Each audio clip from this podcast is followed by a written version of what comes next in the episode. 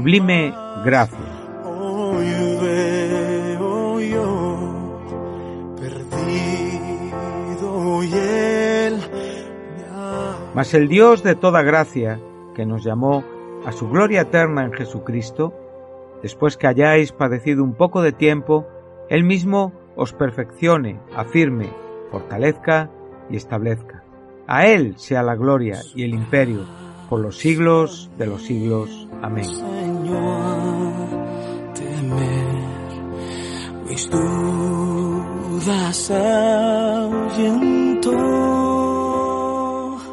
Sublime Gracia es un programa desde el cual compartimos con ustedes breves reflexiones fundamentadas en la palabra de Dios.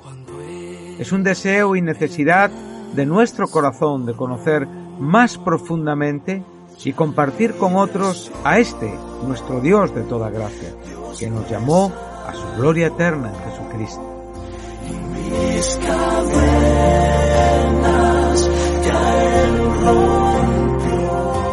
Todas las semanas, en Luz a las Naciones, canal cristiano de comunicación, puedes seguir este programa y recorrer juntos el largo pero certero sendero de la palabra de Dios.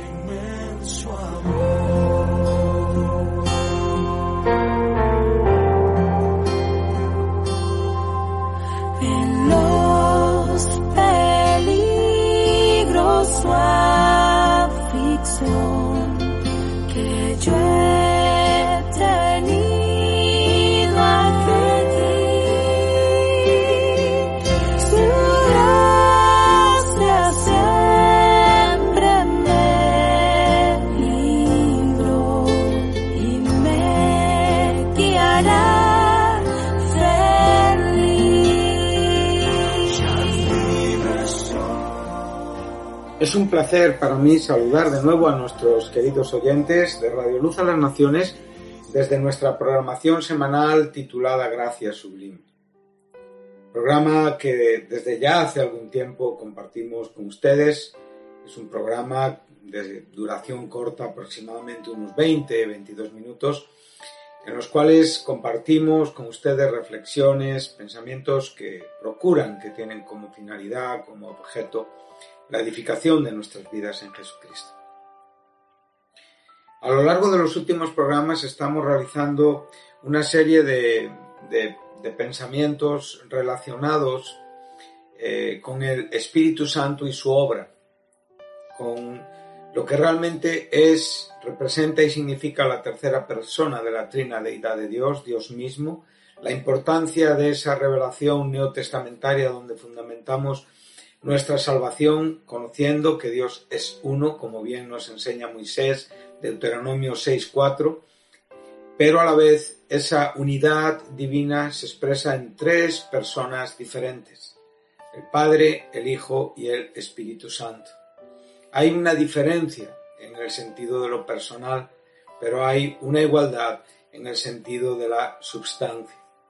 Por lo tanto, el Espíritu Santo es Dios, el Hijo es Dios, el Padre es Dios, y los tres forman la Trinidad Divina que elabora el plan de la redención de la humanidad antes del tiempo, o sea, en el principio, cuando realmente nos enseña Juan 1, 1, cuando dice en el principio era el verbo, o sea, ahí nos está hablando de la preexistencia del verbo, de ese verbo que llegó a ser carne, de ese verbo que habitó entre nosotros, de ese verbo en el que vimos la gloria del Padre lleno de gracia y de verdad, de ese verbo que nos explica a Dios, a Dios nadie le ha visto jamás, el unigénito Hijo nos lo ha dado a conocer y por lo tanto en ese sentido esa diferencia de personalidad lleva a cabo, ¿verdad? La explicación, la revelación de ese plan de redención elaborado en la eternidad por el Padre, por el Hijo y por el Espíritu Santo.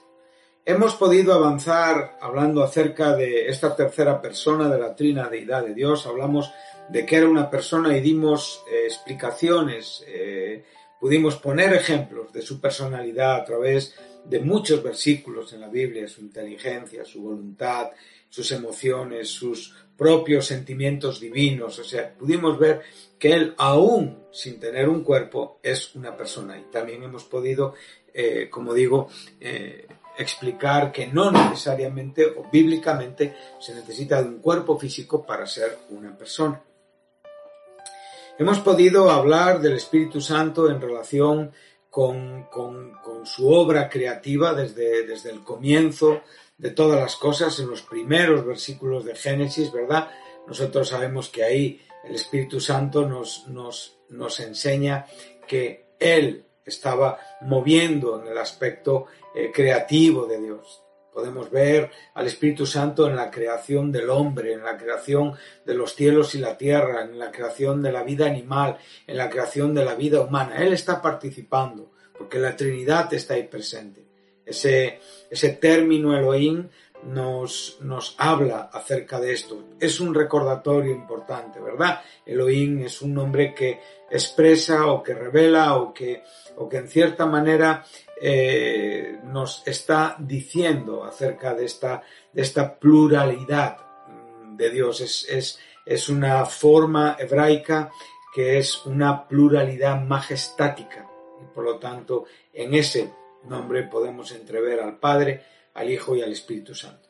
En el verso 2, la tierra que estaba sin orden y vacía, esas tinieblas que cubrían la superficie del abismo, el Espíritu de Dios, el Espíritu Santo, se movía sobre la faz de las aguas. Hemos podido ver también el Espíritu Santo en relación con Cristo, con su obra, eh, con, su, con su nacimiento, con su concepción, con su ministerio, con su muerte, con su resurrección. Hemos podido ver también el Espíritu Santo en relación con la humanidad en general, nos hemos basado en el capítulo 16 de Juan, versículo 8, del 8 en adelante, donde se nos enseña y exactamente hasta el versículo 11 eh, que cuando Él venga, el consolador convencerá al, al mundo de pecado, de justicia y de juicio de pecado, por cuanto no creen en mí, de justicia, por cuanto voy al Padre, y de juicio, por cuanto el príncipe de este mundo ya ha sido juzgado. Esto lo corrobora también el verso 31 del capítulo 12 de Juan, donde también se nos enseña que evidentemente eh, era el momento, como el propio Jesucristo dijo, ahora es el juicio de este mundo y claramente nos enseña ahora el príncipe de este mundo es echado fuera. Por lo tanto, en este sentido también eh, creo que explicamos a lo largo de, de varios programas y ahora vamos a hablar de la obra del Espíritu Santo en relación con el creyente. Como digo, hemos visto brevemente la revelación del Padre mediante el Hijo y también la revelación del Hijo mediante el Espíritu Santo. Ahora también vamos a estudiar, es, es nuestra tarea, es nuestra intención, que podamos observar la manera en que el Padre y el Hijo son revelados dentro y a través de aquellos que son creyentes en Cristo en el mundo hoy. Esto es un ministerio más amplio del Espíritu Santo.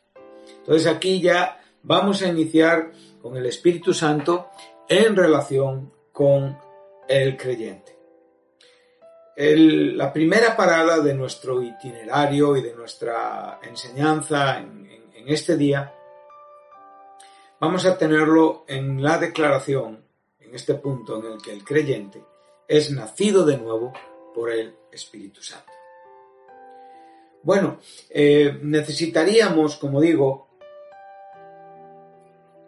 introducirnos en la soteriología o la doctrina que estudia la salvación, pero no es este el asunto. Entonces aquí lo que vamos a enfatizar es que esta experiencia es lograda mediante el Espíritu Santo.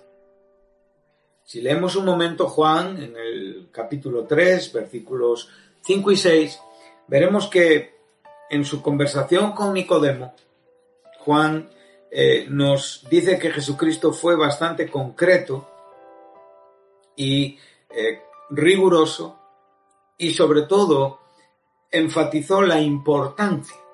Dice así, claramente respondió Jesús. Nicodemo le, respondió acerca de la aseveración de que el hombre tiene que nacer de nuevo. Si no nace de nuevo, no puede ver el reino de Dios. Esta es una condición fundamental y como digo, en ella el Espíritu Santo tiene una participación y una actividad eh, relevante. ¿Por qué? Como hemos dicho en los programas anteriores, el hombre no puede hacer nada para poder autoconvencerse de pecado. El hombre no puede hacer nada por erradicar pecados o eh, querer controlar ciertas acciones pensando que está solucionando. No, esto sería salvarnos por obras. Cristo aquí está diciendo exactamente lo contrario. Una vez que, que el hombre es iluminado dentro de su corazón, una vez que el hombre es entendido acerca de su condición de pecado y acerca de la situación eh, absolutamente imposible de ser cambiada, de esa situación en la que el hombre definitivamente quedará y tendrá que confrontar el juicio de Dios y por supuesto la condenación en el infierno si no acepta el Evangelio. Es en ese momento donde el hombre, alumbrado por Dios a través del Espíritu Santo, se arrepiente, reconoce su pecado, pide perdón a Dios y acepta por fe el sacrificio mediático de Cristo en la cruz a nuestro favor. Entonces, esto es lo que sucede cuando un hombre recibe a Cristo. Nace de nuevo. Cuando estamos hablando del nuevo nacimiento, estamos hablando de una nueva creación. O sea, el viejo hombre está relacionado con el pecado. El nuevo hombre está relacionado con Cristo. El viejo hombre está relacionado con la condenación. El nuevo hombre está relacionado con la salvación. No es el viejo hombre el que es regenerado, no. Perdón, el viejo hombre sí, el que es transformado para convertirlo en un buen hombre. No, eso nunca sucede. El viejo hombre tiene que morir en la cruz del Calvario. Y tiene que morir haciendo uso, como digo, de la muerte de Cristo en la cruz. Este argumento sustitutorio, que también es una parte importante del estudio de la soteriología o de la doctrina de la salvación. Entonces, Cristo lleva a cabo una muerte sustitutoria. Y nosotros podemos morir a nuestro hombre de pecado en la muerte de Cristo. O sea, con Cristo, y esto lo enseña eh, Pablo a los romanos en el capítulo 6 de su epístola, donde dice claramente en el verso 6, sabiendo esto, que nuestro viejo hombre fue crucificado juntamente con él para que el cuerpo del pecado sea destruido, a fin de que ya no sirvamos al pecado. Es morir con Cristo. Y como consecuencia de morir con Cristo, vivir con Él. Y por lo tanto, lo que nos está enseñando aquí es que nosotros andaremos en vida nueva. Somos sepultados juntamente con Él para muerte por el bautismo a fin de que como Cristo resucitó de los muertos por la gloria del Padre, así también nosotros andemos en vida nueva. Estos son los contrastes entre el viejo hombre y el nuevo hombre. Vemos que las metáforas de ser plantados con su naturaleza, de ser bautizados, de ser muertos, nos están hablando acerca de lo que es la consecuencia de la obra de Cristo en la cruz del Calvario. Entonces, no hay una relación, digamos, de continuidad entre el viejo hombre y el nuevo hombre. El viejo hombre es muerto, el nuevo hombre es una creación nueva. Segunda carta del apóstol Pablo a los Corintios, en el verso 17, dice, de modo que si alguno está en Cristo, es una nueva creación. Las cosas viejas pasaron y aquí todas son hechas nuevas. Esto es lo que aquí está tratando de enseñar eh, Juan a través de las propias palabras de Jesús a Nicodemo. O sea, el hombre tiene que nacer de nuevo, tiene que ser constituido, hecho una nueva criatura. A esta aseveración de Cristo, Nicodemo, maestro de la ley, hombre eh, entendido y experto en las escrituras, muestra el absoluto desconocimiento y muestra una torpeza teológica de un carácter tremendo, ¿verdad? Yo creo que si cualquier persona hoy, a los creyentes de este siglo, que ya hemos sido enseñados, que tenemos tanta teología a nuestra disposición, que sabemos muchos conceptos. Alguien te dijera, ¿cómo puedo entrar de nuevo en, mi, en la barriga de mi madre para ser de nuevo expulsado? O sea, de nuevo concebido, de nuevo expulsado. O sea, venir a ser un embrión, ¿verdad? Después de tener un cuerpo ya desarrollado, un cuerpo que es imposible que pueda caber en, en las entrañas, en el vientre de una mujer, volver a ser un embrión para volver a desarrollarse y volver a nacer. Esto nos parecía una auténtica tontería. Incluso nos podría causar gracia y extrañeza. Pero lo que tenemos muy claro, lo que tenemos ante nosotros, es algo fundamental. Y es que la espiritualidad de la cual nos está hablando aquí Jesús, el propio Nicodemo no la está comprendiendo. Y en su torpeza el propio Jesús le dice claramente en el verso 10, ¿eres tú maestro de Israel y no conoces esto? Lo primero que le está diciendo Jesús es que esto no es algo que no estuviera escrito en la ley. De hecho, cuando nosotros vamos al libro de Ezequiel, más concretamente, y es un texto eh, tremendamente conocido y tremendamente usado eh, por las personas, capítulo 36 de Ezequiel, versículo 25. Aquí vemos claramente la profecía del profeta Ezequiel que viene a decirnos, esparciré sobre vosotros agua limpia, y seréis limpiados de todas vuestras inmundicias, y de todos vuestros ídolos os limpiaré, os daré corazón nuevo, y pondré espíritu nuevo dentro de vosotros, y quitaré de vuestra carne el corazón de piedra, y os daré un corazón de carne, y pondré dentro de vosotros mi espíritu, y haré que, y haré que andéis en mis estatutos, y guardaréis mis preceptos, y los pongáis por obra.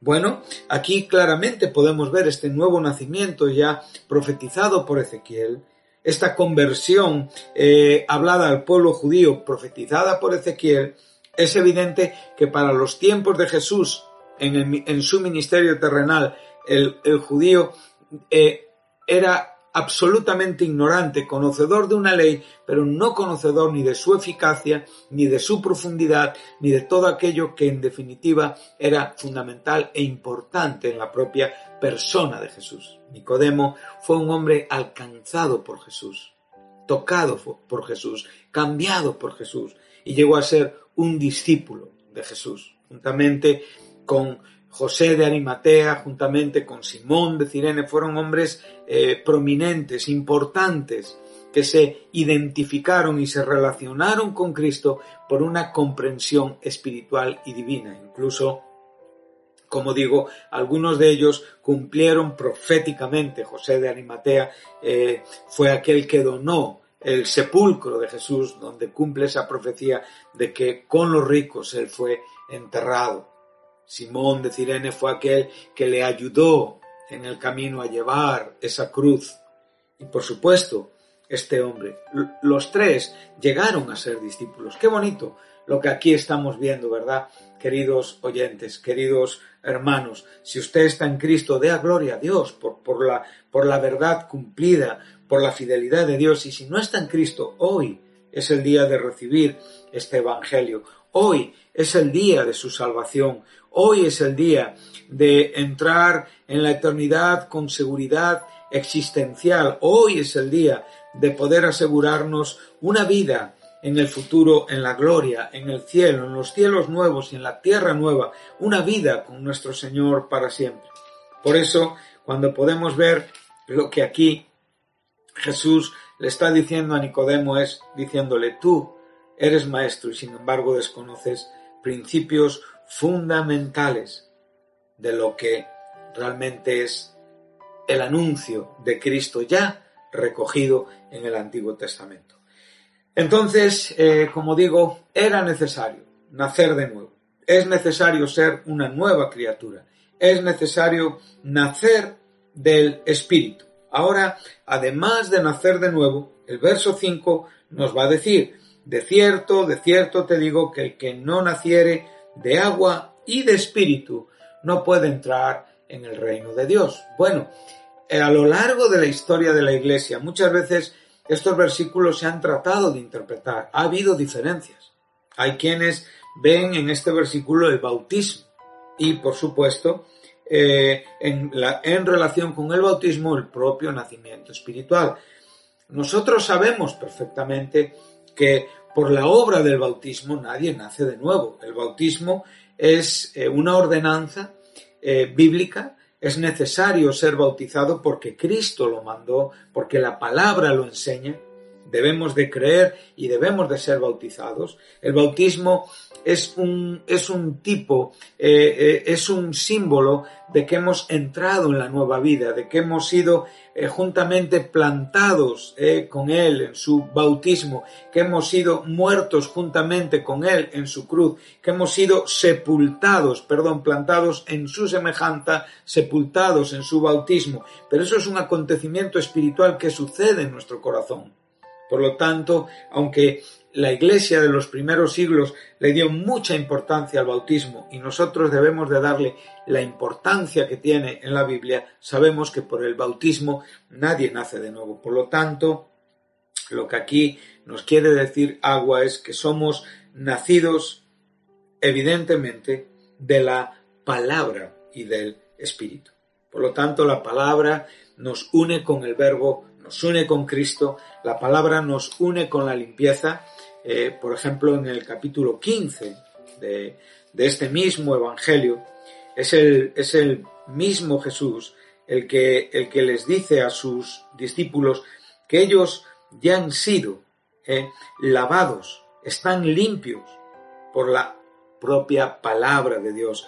Es lo mismo que le viene a decir también Jesús en el capítulo 13 de Juan, cuando, cuando Pedro le está diciendo que le lave entero, ¿verdad? Entonces es lo que claramente nos enseña el propio Jesús. Vosotros ya estáis limpios por la palabra. Qué bonito lo que estamos eh, encontrando. Vosotros estáis limpios por la palabra. Entonces cuando nosotros vemos ese verso 5 sabemos que el nacer de agua es nacer de la palabra, el nacer de espíritu es la propia regeneración. En, el, en la carta del apóstol Pablo a Tito veremos lo que aquí se nos está enseñando en el verso 3, en el verso 5.